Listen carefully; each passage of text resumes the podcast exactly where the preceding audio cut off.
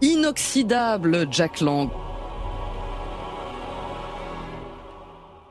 À 83 ans, quand allez-vous lâcher le pouvoir et la lumière Et il m'a répondu, dans un grand éclat de rire, jamais.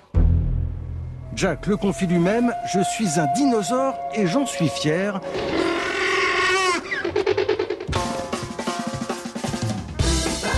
Il est inusable, impayable, inarrêtable. Je suis en vie. Et tu comptes emmerder le monde encore longtemps Quand je suis quelque part, j'y suis pour l'éternité, prévient Jack Lang. La retraite, jamais. Je suis électrifié, moi, mon vieux. Je décolle.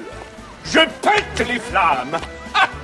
À 83 ans à peine, l'ancien éternel ministre français de la Culture se verrait bien rempiler trois ans de plus à la présidence de l'Institut du monde arabe. Mais n'allez pas lui dire qu'il fait campagne. Monsieur, vous plaisantez, je n'accepte pas ce que vous dites. Vous êtes candidat à votre C'est tout, maintien, mais- évidemment, vous êtes en campagne pour ça, il faut Je suis pas en arrêter. campagne du tout, je vous interdis de le dire. Arrêtons là, arrêtons là. Je suis en campagne de rien du tout.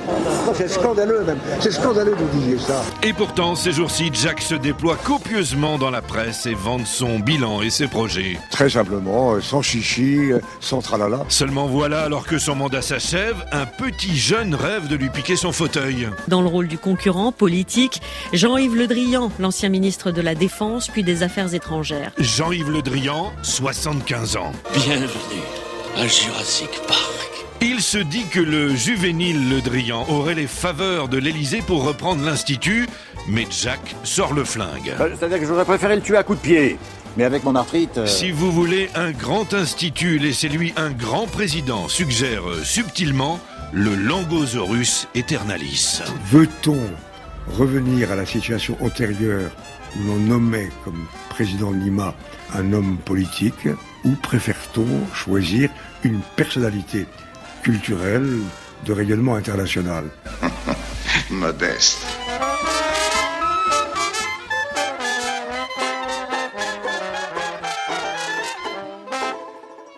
À Dino, il est bientôt 7 heures. Tu serais pas vache avec les vieux, des fois.